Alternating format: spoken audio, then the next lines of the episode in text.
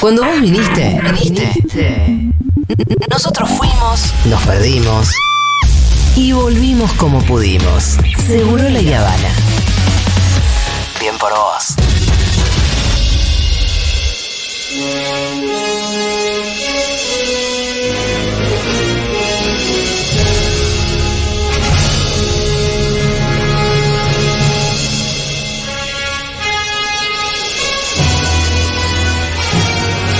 Ay, Diego, ¿qué pasaba? Ay, sí, lo que pasaba es que nos subíamos al DeLorean y viajaremos en el tiempo, Fito. Con Fito como chofer del DeLorean, ¿no? Me parece muy bien. ¿A dónde vamos, Rolo? No, ¿a dónde vamos? ¿A cuándo cuándo vamos, Rolo? Vamos al año 1950, ¿te parece? Sí, Me gusta. ¿eh? Sí. El año de la mitad del siglo XX. Allá nos dirigimos. Eh, en realidad arrancamos por Moscú. Ajá. Pensé en ir primero a Moscú con el DeLorean, lo estacioné ahí cerca de la Plaza Roja y me fui el 14 de febrero a eh, la sede del gobierno soviético porque eh, Stalin, Sí. nada, el líder de la Unión Soviética, se encontraba con su par chino, con Mao, para firmar un acuerdo. Es muy gracioso, pues esto fue el 14 de febrero de 1950, el día de los enamorados. Ah, mira. Eh, ¿Habrán Qué elegido esa fecha? momento para encontrarse. ¿Habrán elegido esa fecha para hacer el Tratado de Amistad, Alianza y Asistencia Mutuo Chino-Soviética? Es ¿Quién te posible. dice? Es posible. Eh, así que lo celebraron ese día, se basó en gran medida en el tratado anterior, de un mismo nombre que habían firmado unos, unos años antes, y eh, eso permitió que hubiera un tipo de, de intercambio de mm, distinta índole, eh, cuestiones que tienen que ver con el ferrocarril y eh, apoyo económico también a- de ida y vuelta. Dos líderes que hoy de ya perdió el mundo. No sé si los perdió o ganó, que no estuvieran más, no los tengo ni idea, no tengo, no tengo claro. Pero sí, eh, un nivel de poder fuerte. Sí, claro. Eh, ahora, bueno, China y Rusia también tienen ahí su, su cuota y disputan Sí, claro. la hegemonía con eh, Estados Unidos. Al final no cambió nada en los últimos 73 años. Como que pegó una vuelta, ¿no? Sí, sí, sí, no me por atrevo eso a entrar en las cuestiones geopolíticas, para eso llamaríamos a Fede Vázquez, pero como que pegó una vuelta. pegó la vuelta, ¿no? ¿Acaso estamos en una nueva Guerra Fría? En el sentido en el que vos tenías un mundo más bien bipolar, Sí. como dos grandes ejes, pero de- en Occidente tenías capitalismo y del otro lado tenías otra cosa. Sí. Eh, ahora, después, bueno, supuestamente caída del muro de Berlín, bla, bla, se supone, fin de la historia. Mentira. Pero, o sea, porque la historia no termina básicamente. Y, pero ahora volvés a tener dos ejes, occidental y no occidental. En un marco más capitalista. En un marco más capitalista, pero igual, porque la economía china tiene otras características. Sin ninguna duda. Porque no. si el 40% de la economía es del Estado y, la, y no es capitalismo Ah, y eso. Ya nos dice eh, Copa que es muy diferente al capitalismo norteamericano, sin ninguna duda. Bueno, así que presencié este acuerdo en el Día de los Enamorados, me pareció de lo más tierno, y me vine para Buenos Aires, claro que sí, Buenos Aires 1950. A ver, ¿qué estaba pasando acá? Prendía la radio y automáticamente lo que eso sucedía era la orquesta de Aníbal Troilo. Acá estamos escuchando a esa maravillosa orquesta, el tema es para lucirse. Y me escuché un ratito esto mientras, ¿sabes qué? Me propuse encontrar un auto. Ajá, Dije, tengo, necesito un auto, tenía que hacer un viaje. sí. Ahora te voy a decir a dónde me fui. Pero eh, para viajar, bueno, yo el DeLorean, cuando viajo en el tiempo, lo escondo. Sí, claro. hace el doc. Eh, Vos lo que querías era recorrer Buenos Aires en Sí. auto. No, no, ni siquiera Buenos Aires, quería hacer un viaje largo. Lo que pasa es que, por ejemplo, cuando Marty llega al 55, enseguida Sí. se da cuenta que no puede entrar con ese auto No, no, a porque Gil iba a Valley. llamar Lo deja, viste, que afuera, atrás de un cartel. Y sí. Bueno, yo hice algo Y parecido. lo tapa con. Me quedé a gamba, sí tenía plata de la época, así que, eh, nada, imaginé ya una industria automotriz eh, bien eh, floreciente, pleno peronismo, pero lo cierto No es me que... que te subiste un justicialista porque me vuelvo loco. No, fui a buscar un justicialista, pero todavía no existía. Ah, Julita, yo quería irme en un rastrojero. Pero el rastrojero que eh, lo empezó a, a producir las industrias aeronáuticas y mecánicas del Estado, llame, sí. em, se fueron lanzados en el 52. Dije, che, hay un rastrojero. Me dijeron, ¿qué es un rastrojero? Ay, me pifié por dos años. Yo quería un rastrojero, obvio. Después eh, fui a mi segunda opción. Te miraron rarísimo porque Sí, además. Mi segunda opción era, me quise ir a, mm, a- me fui hasta, quise ir a, mm, a la fábrica ICA Industrias Sí. Kaiser Argentina, Sí, que fabricó los Jeeps Willys, en esa época, Jeeps de, como los de la Segunda Guerra Mundial. sí. Eh, después de que el creador, eh, que quiso hacer um, desarrollar la industria en, en Estados Unidos, no pudo, porque tenía que competir con las tres grandes de Detroit, entonces se vino a instalar en Argentina. Porque yo quería un Jeep Willys, que me parece una maravilla, y imagino que si ahora están buenos. Lo voy a tener que googlear porque no- En los 50 Buscá Jeep Willys y es exactamente igual a los que ves en las películas de guerra. ¿Y acá hacíamos Jeep Willis? No, todavía no. Eh, faltaban un par de años para que se O sea, a acá producir los Jeep eh, Willys. hemos hecho Jeep Willis. Sí, después sí, pero eh, tampoco conseguí Jeep Willys. Eh, muy preocupado, me fui a lo seguro y me compré un Renault 4CB, que sí, producía la Renault después de la Segunda Guerra Mundial. En Argentina había algunos, así que me conseguí uno. Y Ah, emprendí los mi viaje, Julita. es el, el Jeep, Jeep, Jeep. Jeep de guerra, porque yo tenía que hacer un viaje largo, Julita. ¿A dónde querías ir, Fito? 2.540 kilómetros tenía que recorrer. Me fui de Buenos Aires, ¿sabes a dónde? A Río Gallegos. Llegué el 25 de febrero de Río Gallegos. Ay, nacía Néstor. Claro que sí, Néstor Carlos Kirchner nacía allí y yo tenía que estar ahí para presenciarlo. Estaba la pequeña Alicia de tres años que recibía a su hermanito. Sí. Eh, y bueno, sus papás estaban muy felices. Eh, Néstor Carlos Kirchner Senning y eh, María Juana Ostoik Dranich, eh, chilena ella. Que era chilena. Exacto. Y eh, bueno, Alicia Margarita Antonia ya tenía tres años y recibía, o estaba por cumplir tres, no, en realidad estaba por cumplir tres y recibía a eh, su hermanito menor, eh, Néstor. Néstor Carlos. Néstor Carlos, que, eh, bueno, no me pude quedar unos años para ver la infancia de Néstor en Río Gallegos, pero eh, leyendo un poquito me mm, enteré cómo sucedió lo de, lo de su ojo estrábico. Fue a partir Ah, de, ¿pasó de una tos convulsa que tuvo de joven, que era una enfermedad infecciosa. Ah, mirá. Y eh, los médicos recomendaban en esa época eh, tapar el ojo para que sanara Sí. con un parche. Sí. Así que él durante casi dos años usó parche de pequeño. Ay, pobre bebé. Sí, y un amigo de su infancia dice que, eh, pese al aspecto este del que tenía Sí. el parche, eh, no permitió que nada envenenara su entusiasmo. Y sabía generarse la simpatía de la gente. Evidentemente tenía un buen futuro este pequeño niño Tenía con personalidad. un parche en el ojo. Así que me volví, me volví a Buenos Aires, ¿sabes por qué? Habíamos escuchado la orquesta de Aníbal Troilo y eh, escuché por la radio que Troilo finalmente despedía a la figura de su orquesta, que era la voz justamente de la orquesta, era Edmundo Rivero, que se lanzaba a hacer su carrera solista. Sí. Y esto es lo que decía Troilo de en la radio años de- para despedirlo. Escuchémoslo. A ver. Después de tres años de labor en común, después de muchas horas de ensayo y de trabajo compartido, el mundo Rivero, profunda voz del tango, se aleja de nuestra orquesta buscando, por una ley de la vida, su propio nido en su propia rama. Dije se aleja y en realidad no es tal. El alejamiento para ser verdadero y cabal necesita la colaboración de un rompimiento, de un rencor, de una amargura. Y en este caso, Rivero se va como cuando estaba entre nosotros, amigo, leal en su tímida cortedad y fraternal a través de la concentrada expresión de sus pocas palabras. Sus andanzas serán registradas en nuestro permanente recuerdo. Sus triunfos encontrarán eco feliz en nuestra expectativa. Y su voz, su voz criolla, su voz sobria, su voz dramática, seguirá resonando como si estuviera ante la orquesta cantando sus canciones. Por eso, en mi nombre y en el nombre de todos los muchachos de la orquesta, que son sus compañeros, lo abrazo y le digo simplemente, buena suerte, Gaucho. ¡Ay, qué lindo! Rivero, Qué linda forma de decir hasta luego, que te vaya bien, ¿no? ¿Viste? Hermoso, Ay, por eso. boludo, lo quiero volver a escuchar. Después me lo- Dejé el audio completo y acá estamos escuchando a Rivero cantar eh, Silencio en eh, su última presentación con la orquesta de Aníbal Troilo. Haciendo una cuna. Me quería ir de Argentina. Estaba en plena vigencia el primer plan quinquenal de eh, el primer peronismo.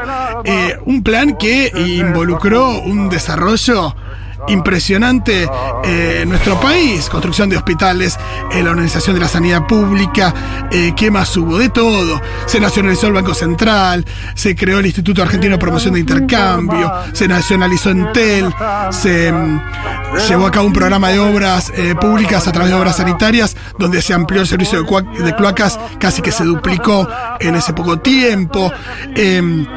¿Qué más? Se expandió la marina mercante, eh, se construyeron diques y embalses, usinas hidroeléctricas, obras fluviales, el petróleo, la explotación de carbón mineral.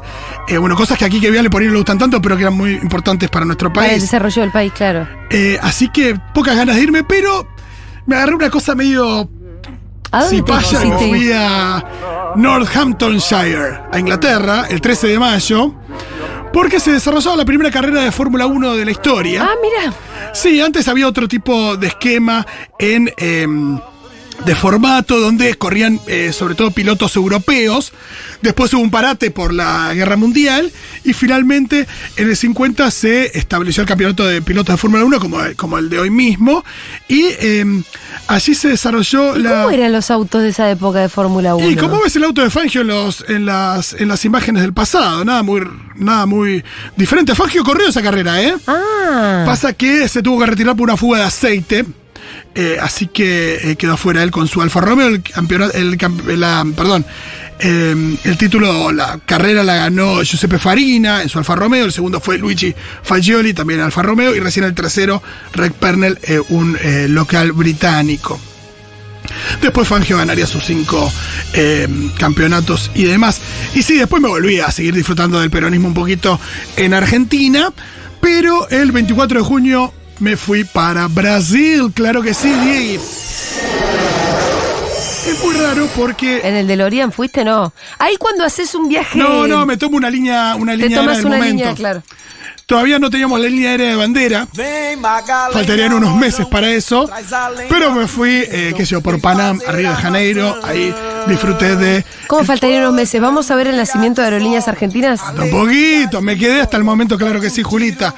Eh, hay algo muy loco con respecto al esta canción, que mucha gente asocia esta canción al Mundial de Brasil de 1950, pero esta canción se hizo, eh, se grabó 42 años más tarde Ah, por Sergio Méndez, pero eh, no sé por qué en muchas páginas de internet y demás se la asocia al Mundial de 1950, una canción que, un mundial que todavía no tenía la canción oficial del Mundial. no existía Recién ese en el 62 concepto. con Chile fue la primera canción oficial del mundial y empezó a hacerse eso, ¿no? De hacer una canción para cada mundial.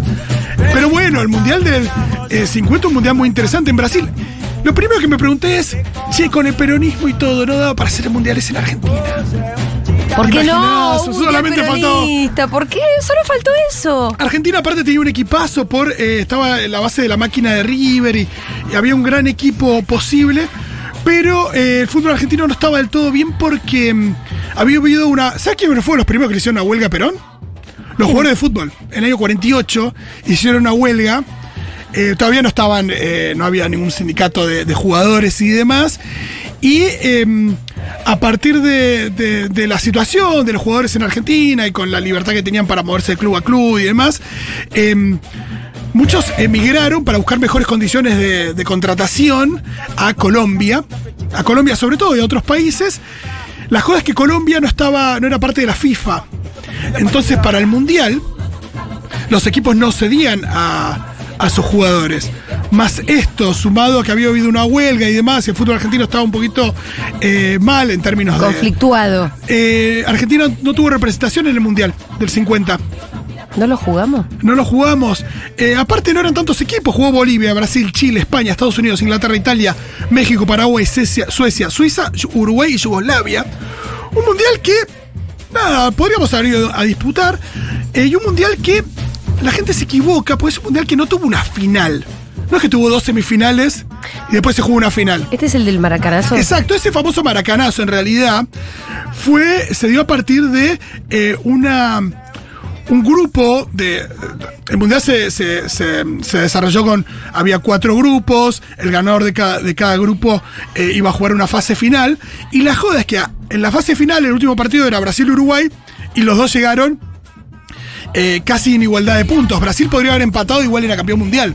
Claro. No había penales, no era un partido. Claro, claro. Sino era una liguilla. Eso era mucho más aburrido en Es realidad. más, Brasil tenía el empate, iba ganando 1 1-0 y em, lo que sucedió después fue increíble porque Uruguay da vuelta al partido. Uruguay con el empate no es que iba a penales, sino que que perdía el, el mundial. Tenía que ganar. Exacto, y eh, justamente lo, lo, lo da vuelta y eh, gana ese partido. Y es muy lindo lo que dice Gigia, uno de los eh, goleadores del seleccionado uruguayo, un héroe frente a 200.000 brasileños. Sí, Recordemos que es una final que se, que se desarrolló frente a 200.000 personas en el Maracaná. Porque el Maracaná eh, entraba toda esa cantidad de gente. Ahora sí, ya no porque no, olvídate, no había ningún tipo de control de No, nada claro. y no había ni una butaca.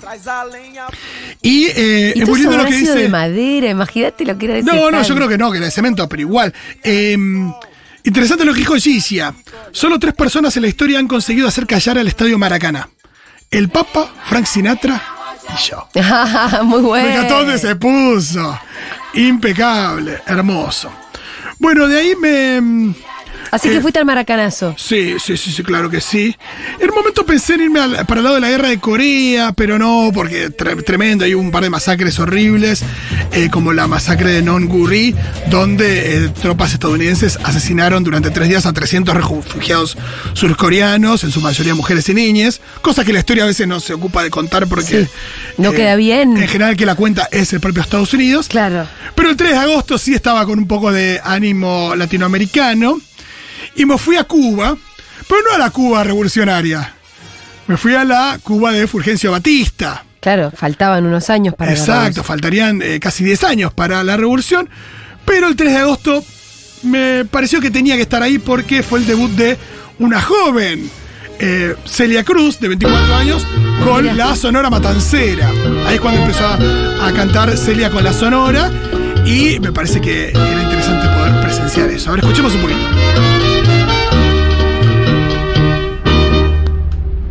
Mi Cuba nace una mata que sin permiso no se puede tumbar. No se puede tumbar porque son orizas. Y acá jugué un poquito en los Sinocas de La Habana, recordemos eh, una Habana pre-Fidel, una La Habana del Padrino, ¿no? Claro. Eh, ahí em, con mucha joda sobre todo y con mucha desigualdad. Y em, Donde además venían de Estados Unidos medio a irse de joda, ¿no? exacto. Y em, después eh, parece que eh, Fidel era medio fan de Celia Cruz, pero así todo ella y la Sonora Matancera se fueron un poco a girar por otros lados después de la, de la revolución. Lamentablemente, qué sé yo. Eh, cosas que suceden. Ella terminó falleciendo creo que en Estados Unidos, no sé en qué ciudad. Me imagino que en Miami. No, no, creo que, creo que no. Creo que no, pero No sí. tan- no en tan- Florida probablemente sí. Eh, sí, claramente se transformó al final en una especie de, de figura representativa. Era como de- una bandera, abanderada del, ¿no? del anticastrismo. Sí, pero no por eso vamos a desestimar su, su No. música. Por supuesto que no. Eh, Julita, me rajé a Memphis, Tennessee. Después de ahí, ya que estaba en la moda musical. Me pareció interesante poder ir a ver una de las primeras presentaciones de un joven Elvis Presley que eh, ya estaba empezando a sus 15 años a armar alguna que otra bandita, todavía sin grabar nada, pero traje esta canción que no es la versión de Elvis, sino una versión previa, que es la canción que le cantó Elvis a su seño de música cuando ella le dijo que no tenía futuro en la música. Al par de días volvió con una guitarra y le cantó esta canción, eh, porque, bueno, Memphis tenía eh, todo para que.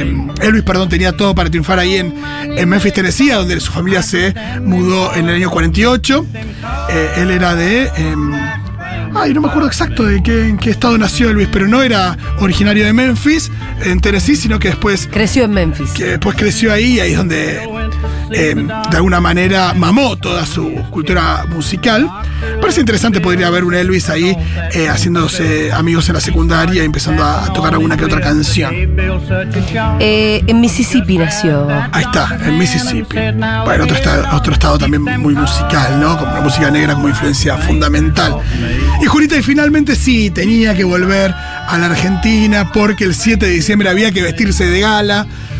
Porque eh, Argentina había, en, en Argentina había algunas sociedades mixtas eh, con capitales eh, estatales y privados, como por ejemplo Aeropost, Aeroposta Argentina, Alfa, Fama y Sonda, que en ese momento, a partir del decreto 10459, sancionado por el Poder Ejecutivo a cargo de Juan Domingo Perón, se eh, unieron de alguna manera y se transformaron en Aerolíneas Argentinas, empresa de Estado por intermedio del Ministerio de Transporte y ahí es cuando nació la aerolínea de bandera. Pues decís, che, y había un eh, aeropuerto para que esta aerolínea de bandera pudiera despegar y hacer sus vuelos, como hicieron sus primeros vuelos a Chile, Lima, a- perdón, a Santiago, a Chile, a Lima, Santa Cruz de la Sierra, San Pablo, después se extendió a Nueva York, Habana, Lisboa, Dakar, Río de Janeiro. ¿Había aeropuerto? Y había que construir uno Ah. en el año anterior, pero se había encargado de construir el aeropuerto ministro Pistarini de ah, Ezeiza. Ezeiza. Eh, el Jorge Newbery ya existía. Ay, no sé qué, no sé. Pero bueno, el posterata para viajar al exterior eh, siempre fue Seiza. Eh, Julita, eh, es muy loco, ¿no? Pero uno a veces camina por la calle y dice, ¿esto cuándo se hizo? Esto que tiene que ver con el Estado y que eh, le sirve a los argentinos, ¿cuándo se hizo? La mayoría de las veces te vas a responder lo mismo. Entre el año 45, cua- eh, perdón, 45 y eh, 55, ponele. Sí. Es muy probable. Eh, al final igual metí una mm, otra cipallada, Julita, en diciembre. A ver. Dije, ¿por qué no irme a Nueva York a escuchar a Bing Crosby cantando sus canciones navideñas? Y bueno, cerré mi año así, yendo mucho al cine en Nueva York en el 50, porque fue un año de ¿Te grandes fuiste a películas. pasar una Navidad blanca a Nueva Sí, York? tremendo, un espanto. El peronismo se me quedó. bien. Bueno, pues se vio un avión de aerolíneas, Sí, por lo menos. está bien. Era el año de Sunset Boulevard, de mm, Rayomón, eh, de La Malvada, Los Olvidados de Buñuel. ¿Y quién me quisiera al cine? ¿Qué quieres que te diga? Y sí. ¿Te parece ¿Y mal? así terminaste? Y sí, terminé con una Navidad Blanca escuchando a hermoso. What fun it is to ride and sing a swing song tonight. Jingle Hermoso viaje a 1950, sí. También nació mi mamá, le mando un beso en el re- 6 de octubre. eh, Realmente tuve. mm, pude figurarme el año 1950. ¿En serio? Qué lindo. Sí, sí, te agradezco mucho por este viaje.